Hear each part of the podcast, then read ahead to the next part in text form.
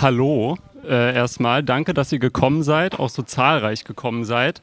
Ähm, viele von euch haben den Podcast wahrscheinlich noch nie gehört, werden ihn aber hoffentlich hiernach lieben. Ähm, und wir starten immer einem, mit einem Zitat. Das sage ich vorweg, weil das Zitat vielleicht ein bisschen radikal diesmal ist. Ist aber ein sehr gutes Zitat, wie ich finde. Schau keine Pornos, wähl nicht die Grünen, geh raus an die frische Luft, sei selbstbewusst, steh zu dir und vor allem lass dir nicht einreden, dass du lieb, soft und links zu sein hast. Echte Männer sind rechts, echte Männer haben Ideale, echte Männer sind Patrioten. Dann klappt's auch mit der Freundin. Das hat der zweifach geschiedene Europaspitzenkandidat der AfD Maximilian Krah in einem TikTok vor einigen Wochen gesagt und damit herzlich willkommen zur Folge 28 von Ehrlich Berlin, dem Polit-Podcast mit erfrischend ehrlichem Journalismus. Von uns, zwei angehenden Journalisten aus natürlich der Bundeshauptstadt Berlin, heute in Potsdam. Wöchentlich geben wir euch unsere Sicht zu dem, was eben aktuell so in der Welt passiert. Und die Stimme des Zitats dieser Woche stammt von einem jungen Mann, von dem ich beim ersten Eindruck dachte, hm, der kann ja wirklich zu allem so ein bisschen sagen. Und jetzt nach 27 nach 27 Folgen, wo wir jetzt in der 28. sind, weiß ich, ja, der kann auch zu verdammt viel, vielen sagen. Und es ist mein Partner Nick Wilke. Nick, ich freue mich sehr, dass ich heute mit dir, mit euch, den Podcast im Mosa live aufnehmen darf. Und die Stimme, die von meinem Gegenüber stammt, das ist die von Max Benz Kuch. Der Mann, der politisch fest im Sattel sitzt, im Kopf mindestens so schnell ist wie auf der Straße und in meinem Herzen schon lange das unangefochtene gelbe Trikot trägt. Da ist er, der, der, der Radvergleich. Und den werde ich mein ganzes Leben nicht mehr los. Aber ja, danke schön. Ich nehme das mal so an. Gerne. Ich würde sagen, wir starten gleich mit dem ersten Thema. Das erste Thema ist eines, was so ein klassisches Sommerloch-Thema ist, unserer Meinung nach, aber ein bisschen mehr. Es geht um die Schwimmbaddebatte. Und da würde ich auch reinstarten mit einem Zitat. Und zwar eine Schlagzeile, Bandenkrieg auf der Liegewiese. Gewalttätige Jugendliche machen Freibäder unsicher. So beginnt einer der Artikel, in denen das Columbia-Bad in Berlin-Neukölln die zweifelhafte Hauptrolle spielt. Erschienen ist der Artikel im Mai des Jahres 1993. Damals berichtete die Taz von einem frauenfeindlichen Umfeld, in dem Nazis und Clans mit Faustrecht regierten. Vor wenigen Wochen dann war die Bild die erste Zeitung, die von der Massenschlägerei berichtet. 50 Jugendliche, so heißt es, stürmten eine Rutsche. Die Sicherheitskräfte wurden bespuckt, geschlagen und terrorisiert, heißt es im Boulevardblatt. Die FAZ, die Frankfurter Allgemeine Zeitung, schreibt von jungen Männern mit viel Testosteron und meist mit Migrationshintergrund, die die Ordnung des Bades ignorieren würden. Der Tagesspiegel zitiert aus einem Brandbrief der Mitarbeiter des Columbia-Bads. Laut einer Umfrage der Zeit fühlen sich mehr als die Hälfte der Deutschen beim Freibadbesuch nicht mehr sicher. Die Freibaddebatte ist unserer Meinung nach mehr als nur eine schnöde, sommerlochfüllende Debatte. Sie steht grundlegend für ein Problem in unserer Gesellschaft.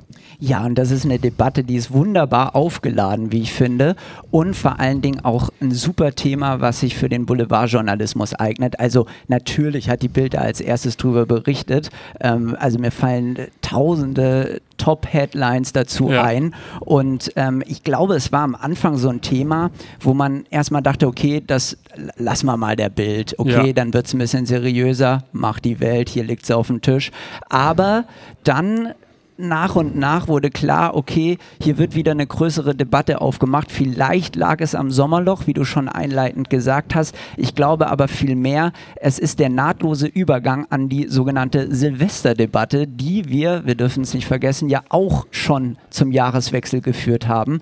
Und ähm, der Bezirk Neukölln hat damit bundesweit Berlin in ein schlechtes Licht rücken lassen und letztendlich sogar eine Wahl entschieden, eine Wiederholungswahl. Die ja. hat nämlich Kai Wegner und seine CDU gewonnen. Also man merkt, das Thema ist politisch und sozial aufgeladen. Man darf sich dabei aber nicht einlassen auf das, was der Boulevard da probiert zu verbreiten, indem er es ähm, ethnisch auflädt, indem er es ähm, bestimmt bebildert.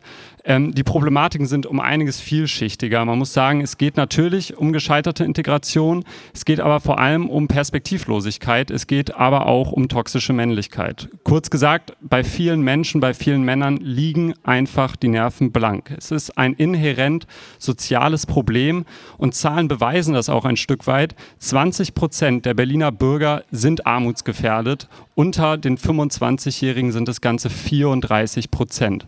Und darauf kommt noch, wer eine Migrationsgeschichte hat, bei dem liegt die Wahrscheinlichkeit dreimal höher als bei allen anderen Berlinern. Und das ist, glaube ich, was, was oft ignoriert wird. Oft wird das einfach gesagt. Man hat es jetzt auch gesehen. In unserer letzten Folge haben wir auch drüber gesprochen.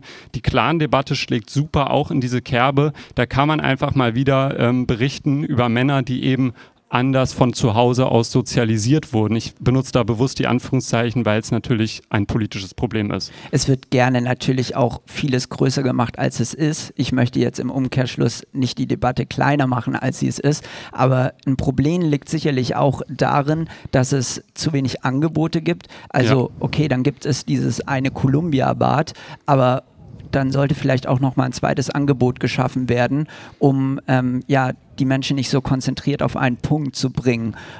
Das ist ein Problem. Ein weiteres Problem, was ich sehe, und das habe ich mich gefragt, als ich diese Videos in den sozialen Netzwerken vorgeschlagen bekommen habe, warum also warum sind da so viele Leute ja. in dem Bad? Ja. Also muss ich einfach ganz einfach fragen, warum sind da so viele Leute in dem Bad? Also wenn ich das sehen würde, würde ich wieder rausgehen, weil es mir einfach, da kommt man doch gar nicht zum Schwimmen. Ja, das, das Freibad ist natürlich irgendwie im Idealfall ähm, ein Ort, an dem viele Menschen zusammenkommen, an dem viele unterschiedliche Menschen zusammenkommen, an dem so ein bisschen, wenn man jetzt ganz groß spricht, Demokratie gelebt wird, im Idealfall.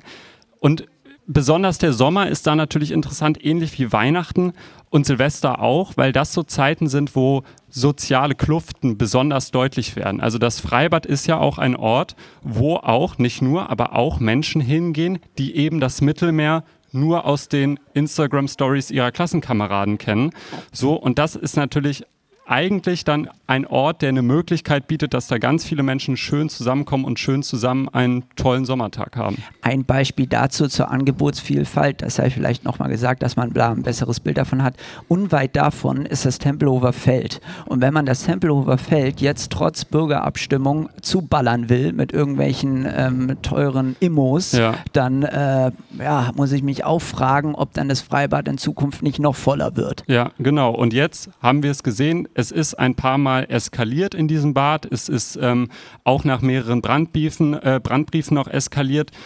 Und nun musste natürlich irgendwie die Politik eingreifen. Zumindest hat sich Kai Wegner dazu verpflichtet gefühlt und hat, so wie er es auch schon im Wahlkampf gemacht hat, so wie es seine Konkurrentin Giffey aber auch schon im Wahlkampf gemacht hat, auf Law and Order gepocht. Das kennt man auch, ohne jetzt diesen Vergleich spannen zu wollen, von Donald Trump. Es ist so ein neues Mittel der Konservativen, innere Sicherheit, nicht das Recht des Stärkeren regieren lassen. Und sie sahen sich ja in der Verantwortung so weit, dass Linnemann, der CDU-Generalsekretär, noch am selben Tag gefordert hat, Wer mittags Menschen im Schwimmbad angreift, muss abends vom Richter abgeurteilt werden. Ja, und Linnemann, das sei dazu gesagt, der ist neuer Generalsekretär ja, der ja. CDU, wurde extra von Friedrich Merz installiert, damit es noch ein bisschen konservativer wird und ähm, vielleicht so läuft, wie er sich das vorstellt, weil davor sein Vorgänger äh, Chaya, der war ja ein bisschen, bisschen weniger konservativ, ja. galt eher dem bürgerlichen Lager nahe. Ähm, der kleine Einwurf, aber auch Franziska Giffey, du hattest gesagt, für eine Sozialdemokratin relativ konservativ und sie hat im Wahlkampf, das ist ganz interessant, probiert, auch mit diesem Thema innere Sicherheit ja, Werbung für sich zu machen. Ja, die SPD, die steht auch auf für innere Sicherheit. Wir hatten im Vorgespräch darüber gesprochen, da habe ich gesagt, ja, das ist aber auch so ein, so ein altes Schmidt-Thema eigentlich, ja. zu sagen, ja, der Staat, der lässt sich nicht erpressen, ganz andere Thematik, aber trotzdem, die SPD, die hatte das auch schon. Sie hat probiert, das ein bisschen für sich zu nutzen, auf das Städtische ähm, zu übertragen.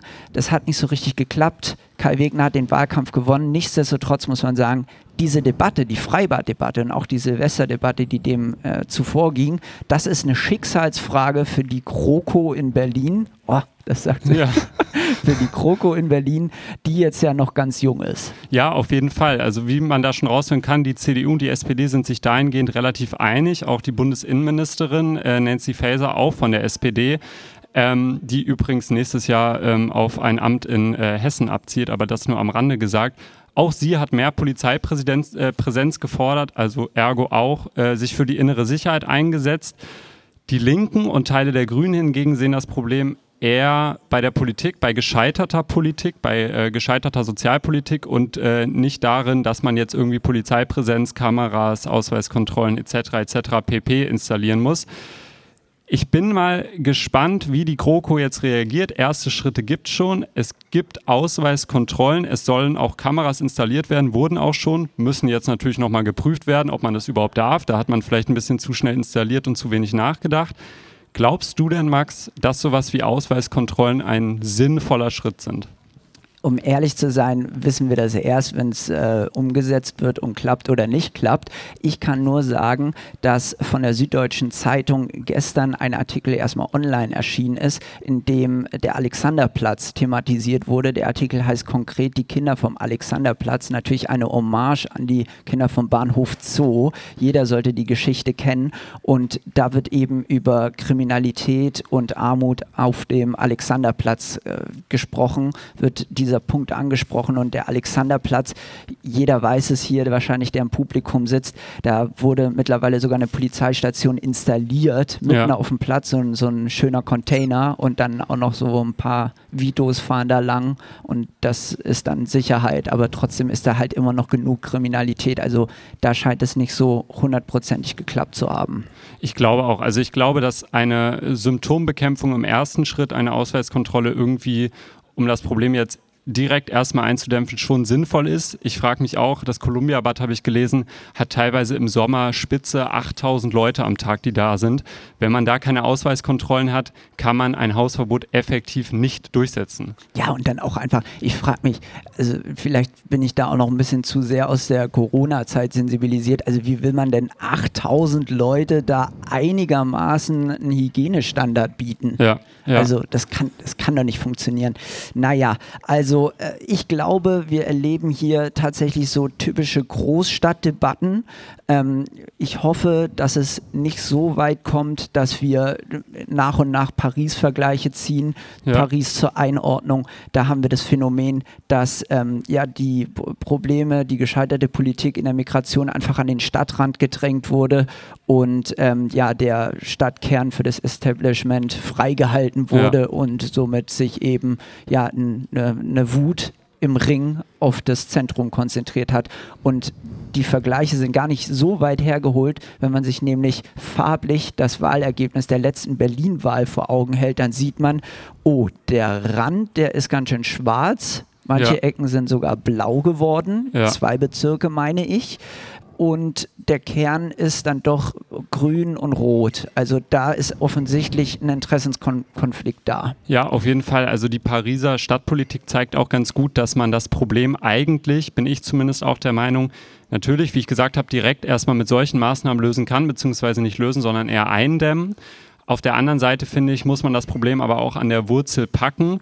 Man braucht gerade einfach in sozial schwächeren Stadtteilen wie Neukölln mehr soziale Projekte, mehr und bessere Bildung. Ich glaube, Bildung ist wirklich einfach immer der Schlüssel, weil man da ja in ein soziales Konstrukt auch irgendwie integriert wird und halt auch einfach einen aufmerksamen und aktiven Sozialstaat, der sich um die Menschen sorgt und der nicht so wie es in Neukölln in den letzten im letzten halben Jahrhundert der Fall war, ähm, das halt einfach mal so vor sich hin gedeihen lässt und sich dann komisch umdreht, wenn äh, ja, es halt knallt. Wir hatten in der vorherigen Folge über äh, Clankriminalität gesprochen, weil Nancy Faeser da jetzt ähm, ja, nochmal auf ihre letzten Tage was umsetzen möchte, einen Gesetzesvorschlag gemacht hat. Ähm, und da hatte ich den Einwurf gebracht, dass viele Menschen da viele, viele Jahre nur mit Duldung gelebt hatten, gar keine Arbeitserlaubnis gekriegt haben. Und wenn ich viele Jahre sage, meine ich 30 Jahre, also wirklich Jahrzehnte. Und aktuell hat sich da im Gesetz noch nicht viel verändert. Vielleicht sollte man einfach an solche grundlegenden Sachen gehen, damit da einfach ein struktureller Wandel stattfinden kann. Auf jeden Fall. Also die Perspektivlosigkeit zu lösen, sch schränkt auf jeden Fall schon mal das ähm, Gewaltpotenzial ein. Der andere Ansatz, der jetzt ähm, auch unter anderem von den Linken kam, war, blöd gesagt, das Freibad einfach Freibad lassen zu sein, weil man tatsächlich über einen Fünfjahrestrend oder auch Siebenjahrestrend ganz gut beobachten kann, dass die Gewalt eigentlich, in den Corona-Jahren kann man sie nicht vergleichen, logischerweise viel weniger Menschen, ganz andere ähm, Grundvoraussetzungen, aber in den Vorjahren 2017, 2018, 2019, dass im Vergleich dazu die Gewalt sogar zurückgegangen ist. Also auch da gibt es Menschen, die sagen, so groß ist das Problem gar nicht, da hatten ein paar Zeitungen einfach Panik, nichts auf die Eins zu kriegen und haben halt deshalb so ein Thema draus gemacht. Ganz interessantes Phänomen ist so ein grundlegend liberaler Gedanke, eigentlich ja. in so einer Welt, wo eigentlich alles stimmen sollte, sollte man doch auch ins Freibad gehen können. Ja. Also ein liberaler Vorschlag aus der Linken. Ja, total spannend. Und wir sind jetzt mal gespannt, ob ihr da irgendwelche Lösungsansätze habt, was ihr davon haltet, ob ihr da härter durchgreifen würdet oder ob ihr sagt, wir lassen das Freibad Freibad sein. Per Handzeichen. ihr braucht auch keine Angst haben. Wir, wir beißen nicht. Also. So viel wissen wir nicht. Ja.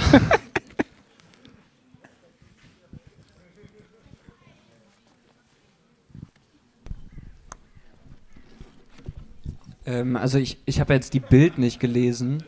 Ist das okay?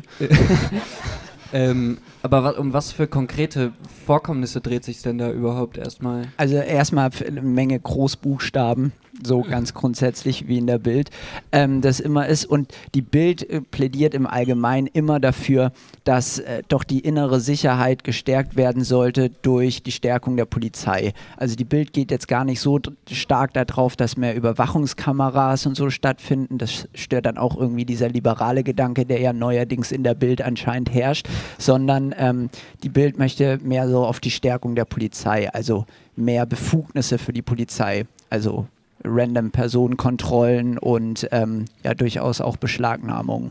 Darauf geht die Bild. Also quasi Faustrecht ähm, mit Faustrecht beantworten. Und ähm, wenn es jetzt darum geht, was grundsätzlich erstmal passiert ist in diesem Freibad, ähm, ja, äh, wie gesagt, ich, ich habe schon eingangs in diesem Zitat gesagt, es ist seit Jahrzehnten ein Problem, es kommt immer wieder zu Schlägereien. Was die Bild daraus natürlich dann gleich macht, ist ähm, so nach dem Motto, ähm, auf unseren deutschen Straßen werden hier Clankriege oder in unseren deutschen Freibädern werden hier Clankriege ausgetragen ähm, und sind natürlich dementsprechend auch schnell dabei, ähm, wie Max es sagt, äh, stärkere Polizeipräsenz zu fordern, schnelle Aburteilungen und dann, ähm, Klammer auf, auch dann Abschiebungen, Klammer zu. Das wird dann so nicht mehr in der Härte gesagt, ähm, aber das steht dann oft dahinter und das kann man sich als geneigter Leser auch dann dazu denken. Ja, die jüngst gestartete Kampagne von der Bild äh, zielt darauf ab, dass Olaf Scholz in seinem Wahlkampf mit dem Begriff Respekt für sich geworben hat. Er wäre der Respektkanzler und ähm, die Bild geht jetzt eben darauf, dass er der Disrespect-Kanzler wäre. Also er hat keinen Respekt fürs eigene Volk. Also es gibt eine mediale Welle ausgelöst von der Bild. Wie es so oft mit den medialen Wellen in Deutschland sind, äh, dass sie ausgelöst von der Bild äh, sind. Da gibt es äh, Beispiele wie Sand am Meer. Ähm, manchmal mehr als schlecht, äh, mehr schlecht als recht, ähm, steigen dann auch die anderen Qualitätsmedienhäuser darauf ein manchmal mehr, manchmal weniger einordnend. Ähm, ich glaube, vor allem diese Sommerlochdynamik, ähm, wie ich es gesagt habe, so leicht ketzerisch, ähm, ist man dann vielleicht doch nochmal im Politikressort dankbar, ähm, wenn man nochmal sowas verhandeln kann, sowas einordnen kann. Ähm, aber ich glaube, schlussendlich, diese Debatte wird es nächstes Jahr, sage ich, genauso geben und übernächstes Jahr auch genauso. Ähm, die Frage ist bloß, ob sich was nachhaltig auf der sozialen Ebene ändert ähm, weil die Bild wird jetzt nicht eine Analyse-Essay auf die Seite 3 drucken, wo sie irgendwie fordern, dass das Ganze sozial intelligent gelöst werden soll, sondern wie Max es sagt, die werden dann sowas schreiben wie, pack doch nochmal auf die Wiese da einen Polizeicontainer und dann gucken wir nochmal, ob die sich nochmal trauen, sich da zu prügeln. Okay, wir reden jetzt so halb ironisch über die Bild. Das ist halt immer noch eine enorm äh, gewichtige Zeitung und eine enorm gewichtige Redaktion bei uns und die hat richtig viel Einfluss, wirklich richtig viel Einfluss und das ist kann man so sagen, die Nummer eins im Agenda-Setting in Deutschland. Also wenn irgendwelche politisch aufgeladenen Diskussionen geführt werden, die Bild hat immer was dazu gemacht und dafür gemacht. Also es ist selten, gut, der Fall Döpfner ist jetzt ein Gegenbeispiel davon, dass auch von der, von der anderen Seite aus, von der Zeit ausgelöst, in dem Fall auch große Themen thematisiert werden, aber meistens hat eigentlich die Bild was damit zu tun. Also wenn wir über äh, irgendwelche Flüchtlingsboote reden, auch da hat dann oft die Bild einfach die erste Meinung schon dazu rausgebracht und die Sache auf die Karte gepackt. Okay. Ich würde sagen, wenn es dazu jetzt nichts mehr gibt, von Seiten des Publikums, würde ich sagen, springen wir zu unserem nächsten Thema es ist so ein bisschen ähm, wie eine gesprungene Schallplatte bei Ehrlich Berlin, aber äh, es ist auch wichtig, darüber zu reden, finde ich. Und zwar geht es darum, ihr werdet es mitbekommen haben, jeder zweite Insta-Post der Tagesschau dreht sich darum. Ähm, immer wieder gibt es im Politbarometer ähm, beim ZDF oder im ARD Deutschland Trend dazu neue Zahlen. Die AfD ist so stark wie nie und hat jetzt auch gerade eingangs im Zitat erwähnt, ähm, den ähm, neuen Europa, die neue Europaliste gewählt in Magdeburg. Ein ähm, Parteitag, der ja teilweise schon fast ins Komische und Absurde abgedriftet äh, ist, weil da Menschen Reden gehalten haben mit einem Duktus, der zwischen verstörend und teilweise auch ähm, humoristisch irgendwie schwankte, einfach weil das so offen rechtsradikal, menschenfeindlich, transfeindlich ist, feindlich gegen alles, was irgendwie sich durch die äh, westliche Demokratie erkämpft wurde, ähm, ja, dass man es äh, eigentlich nicht mehr ernst nehmen kann. Und das Schlimme ist, dass wir, uns, dass wir es ernst nehmen müssen, weil es nun mal eine Partei ist, ähm, die vor allem in ähm, den neuen Bundesländern, wie man so komisch sagt, ähm, doch dann große Prozentpunkte irgendwie für sich gewinnen können. Wir wollen anfangs erstmal darüber reden, ja, wer daran Schuld hat. Natürlich ist es irgendwie ein bisschen Quatsch, jetzt auf einen zu zeigen, sich einen Schuldigen zu suchen. Trotzdem gibt es da so zwei Möglichkeiten. Einerseits kann man natürlich immer auf die Ampel gucken, auf die Regierung gucken. Die Beliebtheitswerte der Ampel sind wirklich seit Monaten im Keller. Wir haben bei Ehrlich Berlin schon oft drüber geredet. Es werden regelmäßig leider irgendwie handwerklich unsaubere Gesetze vorgeschlagen. Und das führt dann dazu, dass gerade einmal jeder Fünfte zufrieden mit der Ampelregierung ist. Ich weiß nicht, können wir einmal kurz ein Handzeichen haben, wer hier zufrieden mit der Regierung ist, mit der Regierungsarbeit? Das ist jetzt eine böse Frage. Aber dann mache ich mal so. Ja. Nein, also Spaß beiseite. Ich möchte direkt mal eingrätschen. Ja, bitte. Ähm, ich würde dem hinzufügen, dass die Zahlen der Union gerade auch nicht so dolle sind. Also man mag ja eigentlich meinen, bei dem ganzen Ampel-Bashing, das sollte doch eigentlich der Union ganz gut tun ja. und die sollten da gestärkt rausgehen. Der, der dem ist jetzt nicht so. Klar, die Union ist in den Umfragen immer noch stärkste Kraft oder wäre stärkste Kraft, wenn am Sonntag Bundestagswahl ja. wäre. ja, ja. Immer diese schöne Frage. Ähm, nee, aber trotzdem, irgendwie so richtig profitieren können sie davon auch nicht. Die meisten sehen Friedrich Merz auch stand jetzt nicht als geeigneten Kanzler. Da hat Markus Söder bessere Umfragewerte. Ja, und, und Henrik Wüst auch. Ja, und äh, Markus Söder kämpft gerade für, für, für Würstchen. Also das ist so sein Inhalt gerade. Ähm, und ich finde, das ist schon sehr aussagekräftig darüber, woher das Problem rührt. Ich glaube, dass wir gerade in der Ampel, dass die Ampel sich ein bisschen zu viel vorgenommen hat. Ja. Dieses äh, Deutschland-Tempo, womit ja. sie ja selber ihre Geschwindigkeit bezeichnen, also Kilometer pro Stunde ist dann Deutschland-Tempo da. Ähm, ja, das ist vielleicht ein bisschen zu schnell. Das haben sie so im ersten Jahr angesetzt, wollten sie jetzt auch im zweiten Jahr so ansetzen, hat Robert Habeck schon selber kritisch eingeräumt, ist vielleicht ein bisschen zu schnell. Ja.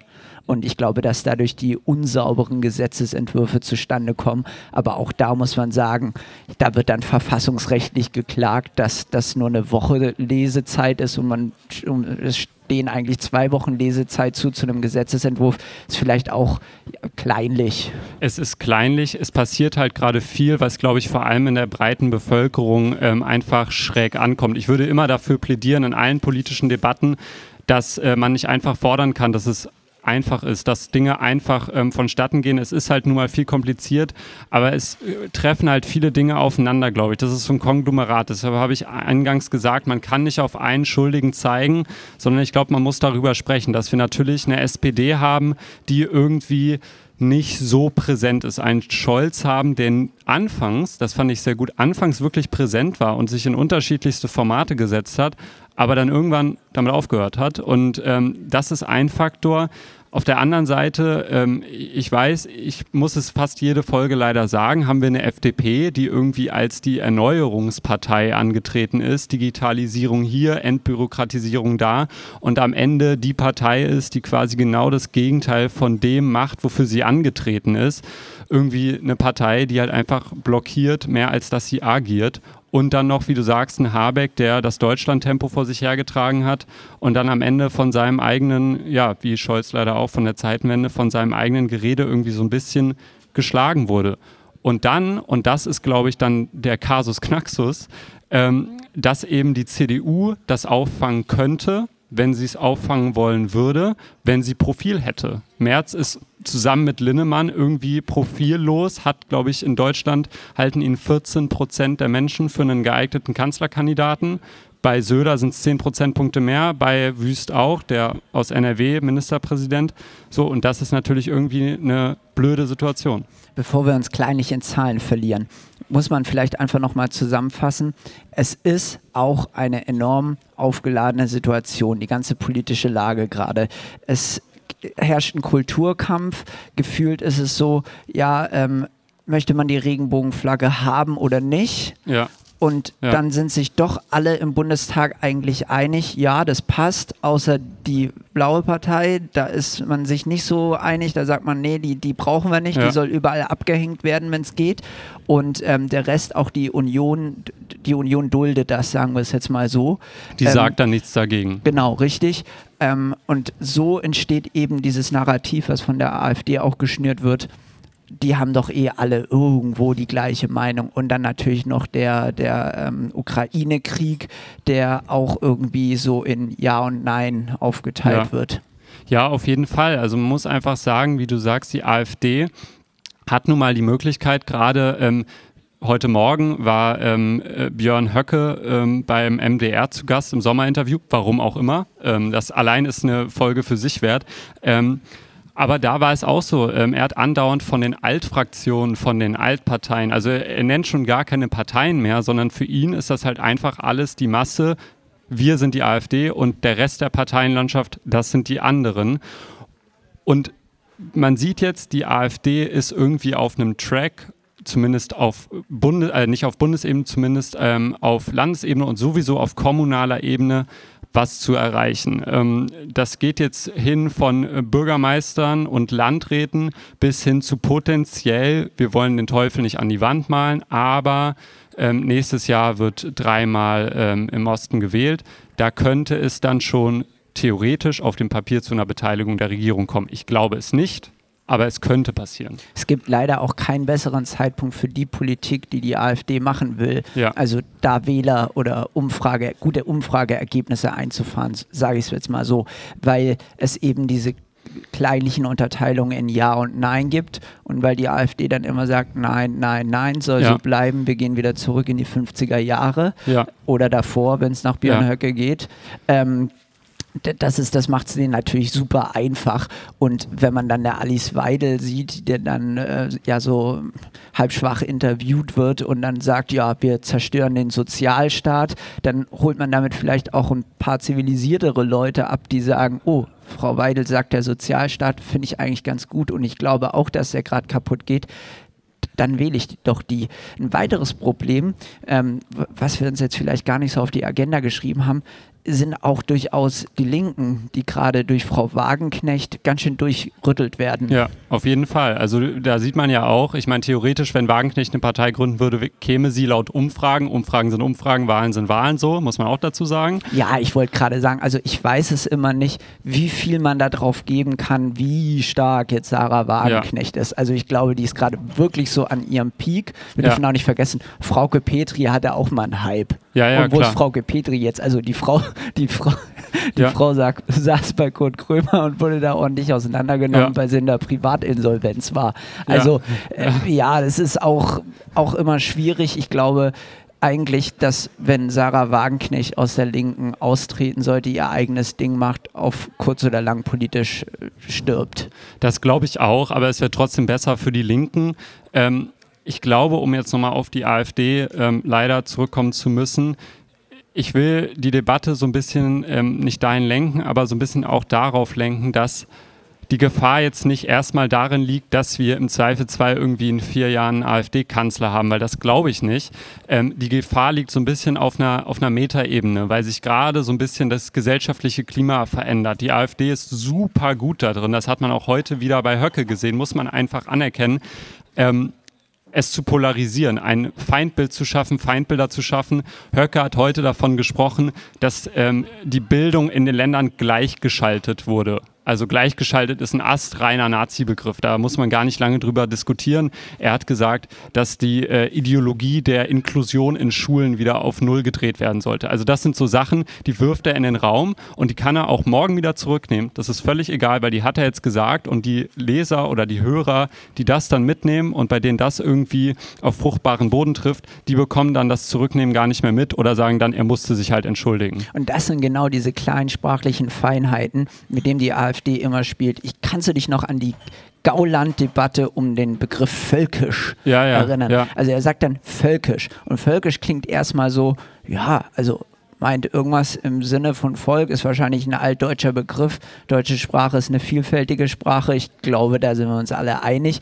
Äh, warum darf der Mann nicht völkisch sagen? Ja, weil es halt einfach historisch verbrannte Begriffe gibt, die Ja. man so nicht mehr verwenden sollte, gerade in der Politik nicht. Ich meine, er sagt das nicht auf irgendeiner Gartenparty in einem komplett anderen Kontext, Ja. sondern er sagt das schon auch in dem richtigen Kontext und im richtigen Rahmen. Ja, und was er eben damit schafft, ist Menschen aus der Mitte der Gesellschaft, ich setze das jetzt mal irgendwie in Anführungszeichen, weil so richtig Mitte kann man ja heute auch Leu dank Leuten wie der äh, AfD nicht mehr sagen, er schafft es, die Mitte zu radikalisieren. Und das sieht auch der Verfassungsschutz. Denn der Verfassungsschutz sagt, dass wir aktuell die Radikalisierung der Mitte erleben.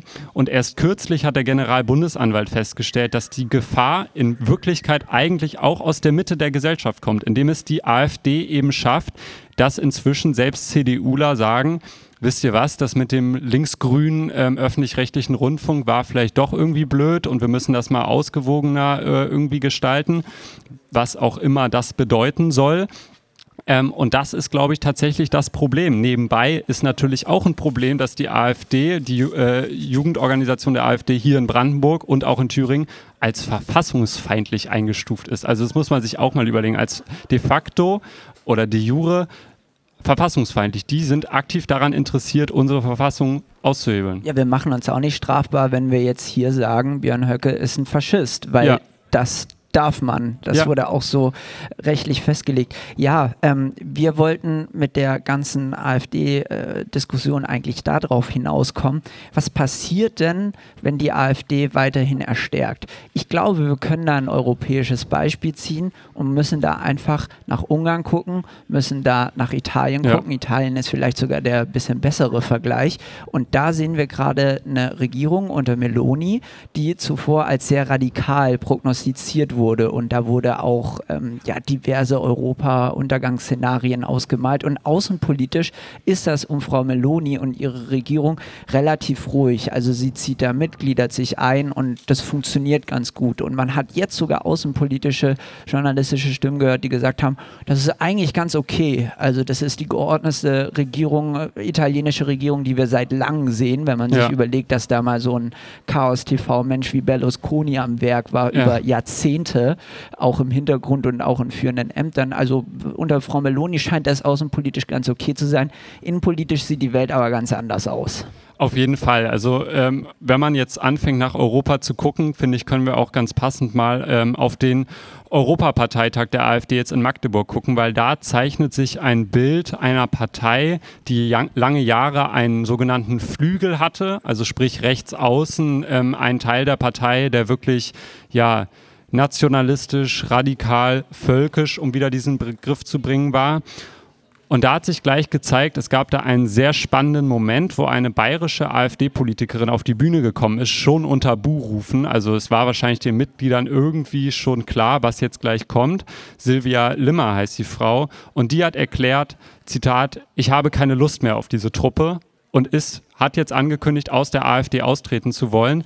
Und sie war quasi umreiht von Menschen, die in ihren Reden Wörter benutzt haben wie Globalisten, wo man sagen muss, Globalisten ist jetzt erstmal kein schlimmes Wort. Globalisten meint aber heutzutage in Verschwörungserzählungen meistens jüdische, die jüdische Bevölkerung. Das kann man bloß ja nicht mehr so sagen. Deshalb sagt man jetzt eben Globalisten. Die Rede ist auch von Remigration. Das ist nichts anderes als Abschiebung. Das sind alles so Worte, die versteht man, sage ich mal, wenn man sie auf dem Papier liest, nicht als das, was sie gemeint sind, wenn man sie jetzt aber mit diesem Hintergrundwissen liest, als einer, der sowieso dafür empfänglich ist, der sich sogar schon damit auseinandergesetzt hat, weiß man sofort, dass, äh, was gemeint ist. Was ich hier auch nicht unterschlagen will, einfach weil es zeigt, wie weit die auch gehen. Und für diese Aussage gab es Applaus im Saal. Da hat ähm, ein AfD-Mann, hat von staatlich finanzierten Kinderfickern gesprochen, wörtlich, und gemeint hat er damit queere Menschen. Und die Menge also die Menge hat Applaus gestiftet. Das muss man sich mal überlegen, dass die AfD so weit ist, dass es für sowas nicht mal mehr irgendwie eine Diskussion gibt, sondern sowas wird applaudiert. Ich will jetzt gar nicht zu doll auf die Sprache immer eingehen, aber ich finde, das macht die AfD interessant und es erklärt immer ganz gut, wie die ja irgendwie vorhaben, Wähler für sich zu gewinnen. Es ist auch eine Rebellion gegen den politischen Sprachgebrauch und ähm, ja, das Versuchen, sich korrekt auszudrücken. Ja. Und da sind wir dann wieder beim ursprünglichen Kulturkampf, der Kampf gegen die Regenbogenflagge und das Gendern. Und ich finde, man kann es auch ein bisschen weniger emotional diskutieren, indem man sagt, ja, ich finde den Gedanken hinter dem Gendern eigentlich gut, aber wenn ich jetzt irgendwie als Autor oder als Redakteur, was auch immer, irgendwo einen Text schreibe, gender ich nicht, weil das für mich erstmal so den Lesefluss stört aber ähm, ich probiere irgendwie neutrale Worte zu verwenden, dass sich keiner diskriminiert fühlt, ja. dann ist das, dann ist es auch völlig fein. Aber das wird rausgelassen, diese Option, sondern es wird nur noch emotionalisiert. Der Flügel, den du noch angesprochen hast, das ist vielleicht auch noch ein wichtiger Einwurf. Der Flügel, der musste aufgelöst werden. Ja. Der, der wurde nicht aufgelöst, weil da zu wenig Geld war oder weil da zu wenig Mitglieder waren. Ganz im Gegenteil. Da musste jeder vorsprechen, der Parteivorsitzender werden wollte. Unter anderem auch ein konservativer Jörg Meuthen, der ja gar nicht so weit rechts sein ja. sollte der musste da auch die ein oder andere Rede halten, bis er Vorsitzender war und dann sich selber äh, wegmachen musste. Ja. ähm, naja, aber dieser Flügel, ja, der musste halt auch aufgelöst werden. Das zeigt auch ganz gut, auf welchen Kurs die AfD seit vielen Jahren da steuert. Auf jeden Fall und das vielleicht nochmal als kurze Einordnung, weil ich finde, das vergisst man oft. Die AfD ist mal gestartet als Professorenpartei. Also es war mal eine, eine wirklich eine Partei durchsetzt mit Intellektuellen, die einfach andere Vorstellungen von Europa hatten. Und das ist jetzt wirklich eskaliert in den letzten 20 ja, Jahren. Ja, gut, also wenn, da darf man dann auch nicht, wenn man dann drauf guckt, wie, wie haben die Linken mal gestartet. Ja, gut, also da sind auch andere Leute mittlerweile drin und die Partei hat sich verändert. Ähm, genauso gut muss man halt darauf gucken, die AfD hat ja nichts mehr mit der Gründungspartei von 2013 zu tun. Ja, ja, klar. Soweit ich richtig informiert bin, ist da auch kaum noch jemand Mitglied. Nee, genau, die sind alle raus. Wir sind also, jetzt eben bei einer Partei, die vollends aus dem Flügel besteht und die Partei ist jetzt nun mal da. Also wir kriegen sie so einfach nicht mehr weg, es sei denn, sie wird irgendwann verboten, was ich nicht glaube, was das Problem auch nicht lösen würde, weil dann würde sich einfach eine neue Partei bilden. Die Frage ist jetzt, wie geht man mit ihr um? Wie gehen wir mit ihr um? Wie sollte man politisch mit ihr umgehen? Oder wie die Zeit vergangene Woche in einem Streitgespräch zwei CDUler gefragt hat, Zeit die Hand zu reichen. Und ich finde, das ist tatsächlich eine Frage, die sich mir so noch nie gestellt hat, weil ich immer mich gefragt habe, was sollen denn bitte nachvollziehbare Gründe sein, mit der AfD zusammenzuarbeiten. Und die Frage wird deshalb an die CDU gestellt, weil Friedrich Merz damals angetreten ist als Parteivorsitzender der CDU. Natürlich ist der Gedanke immer gewesen, daraus mehr zu machen, der ist er ja immer noch. Ähm, dass er Stimmen von der AfD halbieren möchte. Mittlerweile klappt es nicht. Die Stimmen der AfD haben sich verdoppelt seit seinem Amtsantritt. Und deswegen wird diese Frage so konkret an die Union gestellt, weil dort auch das Problem gesehen wird, dass die Union die Wähler nicht abholen kann, offensichtlich. Ja, auf jeden Fall. Und jetzt ist eben die Frage, wie geht man auf kommunaler Ebene mit diesen Menschen um? Es gibt jetzt einen gewählten Bürgermeister, es gibt einen Landrat von der AfD. Im Landkreis Sonneberg in Thüringen. Genau. Und am Ende des Tages muss man sagen, und das sind so diese, der Tonus dieses ähm, Streitgespräches, dass der eine CDUler sagt, ganz im Ernst, das sind halt demokratisch gewählte Männer. Das muss ich jetzt auch nicht gendern, weil es sind Männer so, ähm, die, die da von der AfD aufgestellt werden die am Ende auch nach dem Willen des Volkes irgendwie in diesen Ämtern sitzen. Und wenn der mich anruft, dann muss ich halt auch rangehen. Und äh, ich erwarte auch, dass wenn ich ihn anrufe, dass er rangeht. Und die Realität ist eben auch, und das ist eine sehr blöde Realität, aber das ist die Realität, inzwischen arbeiten alle Parteien, von links nach rechts, alle Parteien auf kommunaler Ebene mit der AfD zusammen. Und das meine ich jetzt nicht, dass sie sich die Hand reichen, sondern das meine ich, wenn ein Antrag eingereicht wird, dann wird er eben dann irgendwie mit den Stimmen der AfD auch durchgewunken. Und das nicht, weil es vollkommen okay ist auf einmal für die und die merken, ah ja, äh, geht ja eigentlich voll, sondern einfach aus praktisch aus praktischen Gründen, weil die so viele Stimmen haben, ja. dass man gar nichts mehr umsetzen könnte ohne die. Selbst wenn sich alle de äh, demokratischen Parteien zusammenschließen würde, würden, dann würde immer noch nichts rauskommen. Also man braucht auf kommunaler Ebene immer mehr die Stimmen der AfD. Das ist leider so, weil die so viele Wähler mittlerweile abgegriffen ja. haben, gerade in den neuen Bundesländern. Und Deshalb ist da schon eine Zusammenarbeit teilweise Normalität geworden. Ich glaube aber trotzdem nicht, dass wir das auf Bundesebene erleben. Nein, also das will ich auch nochmal zum Abschluss sagen. Ähm, trotzdem über allen Ebenen, die über der kommunalen sind, ähm, gibt es immer noch einen klaren Konsens aller demokratischen Parteien, die sagen, wir arbeiten nicht mit dieser Partei zusammen. Vielleicht nochmal so was Beruhigendes. Äh, unser ehemaliger Bundespräsident Gauck hat gesagt, Deutschland ist ja doppelt geimpft. Ja, doppelt geimpft, genau. ja, ähm, also wir haben historisch irgendwie alles durchgemacht, also eine Teilung und ähm, ja, eine nationalsozialistische Führung, da sollte ja das eigentlich alles ziemlich sicher sein. Das hat unser Bundespräsident gesagt. Jetzt würde uns noch interessieren, falls ihr da eine Meinung zu habt, wie man mit diesen ähm, Menschen umgehen sollte, mit dieser Partei umgehen sollte oder eben nicht umgehen sollte, ähm, was ihr dazu sagt.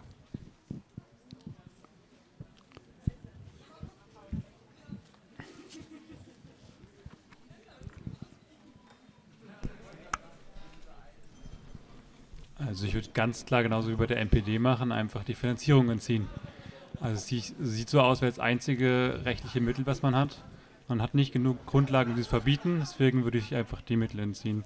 Ja, ich glaube, das, das ist auch ähm, schon oft diskutiert worden. Es ist bloß, glaube ich, dahingehend auch irgendwie ähm, ein verfassungsrechtliches Problem, einfach so die Finanzierung zu entziehen ich könnte mir vorstellen, dass wenn wir jetzt diese Entwicklung wie auf diesem Europaparteitag der AfD weiterhin sehen und das weiterhin eskaliert ähm, und so jemand wie Maximilian Krah, den ich ganz am Anfang im Zitat erwähnt habe, der haut auf dieser Ebene nochmal ganz andere Sachen raus, hat mit Götz Kubitschek, ähm, rechter Verleger, ähm, zusammen ein Buch ähm, publiziert, ähm, was sich auch gewaschen hat und äh, wo auch diskutiert wurde, ob man das nicht mal einfach auf den Index setzen sollte. Also ich gebe dir recht, das ist tatsächlich äh, ein Weg. Ähm, und wenn man diesen Weg juristisch einschlagen kann, würde ich das auch für richtig halten. Es ist ja schon so, dass die AfD nicht alle Mittel zur Verfügung gestellt bekommt, die eine demokratische Partei bekommt. Zum Beispiel gab es jetzt äh, ja auch im Frühjahr diesen Jahres eine Debatte darüber, ob die Jugendorganisation der AfD die gleichen Fördermittel bekommen sollte, wie beispielsweise jetzt die Jusos, die Jugendorganisation der SPD oder ähm, ja Stiftungen wie die äh, Friedrich-Ebert-Stiftung. Also auch eine SPD-Stiftung. Also ja, die AfD kämpft da gerade drum und es ist verfassungsrechtlich gar nicht so einfach, denen die Mittel zu entziehen, weil sie ja legitim im Bundestag sitzen. Auf jeden Fall. Und ich würde jetzt, um das Ganze nicht ähm, allzu deprimierend ähm, zu schließen, diese Live-Sendung hier, ähm, würde ich abschließen mit einem Zitat aus einem Buch, was ich jetzt über den Sommer hin gelesen habe. Ähm, Wie Demokratien sterben heißt das. Das klingt sehr traurig, ist aber ein sehr optimistisches Buch, weil es ähm, ja fast so ein Ratgeber ist, was wir tun können, was wir tun müssen, was Politiker tun können, was Politiker tun müssen. Und ich würde gerne mit ähm, dem Schlusswort aus diesem Buch quasi auch diese Folge schließen. Vor einem Jahrhundert wurde in England und Skandinavien die Arbeiterklasse in liberale demokratische Systeme eingebunden, was noch wenige Jahrzehnte zuvor für viele unmöglich gehalten hatten. In den Vereinigten Staaten sind frühere Einwanderungswellen von Italienern, irischen Katholiken und Juden erfolgreich ins demokratische Leben integriert worden, obwohl viele das Gegenteil prophezeit hatten. Die Geschichte zeigt, dass es möglich ist, Demokratie und ethnische Vielfalt miteinander zu vereinen. Das ist die Aufgabe, vor der wir stehen. Frühere Generationen von Europäern und Amerikanern haben enorme Opfer gebracht, um unsere demokratischen Institutionen gegen äußere Bedrohungen zu verteidigen. Unsere Generation, die in einer Zeit aufgewachsen ist, in der die Demokratie für selbstverständlich gehalten wurde, steht jetzt vor einer anderen Aufgabe. Wir müssen verhindern, dass sie von innen her zerstört wird. Damit vielen Dank. Bleibt ehrlich Berlin. Ja, vielen Dank für das Schlusswort und das ist doch tatsächlich ein schöner Ratgeber. Wir leben auch in einer Zeit, in der ein Ratgeber nach dem anderen veröffentlicht wird, aber ich glaube, das ist wirklich ein guter. Das muss ich mir auch mal von dir ausleihen. also bleibt ehrlich Berlin. Dankeschön. Dankeschön.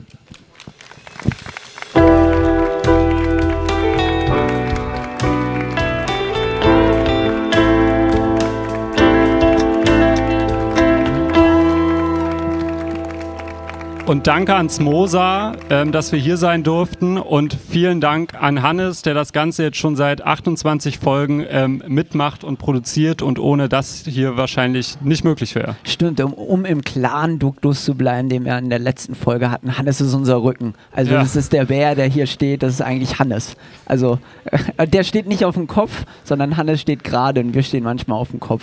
Also ich weiß auch gar nicht, wie das mit dem Video funktioniert. Also äh, ja, danke Hannes.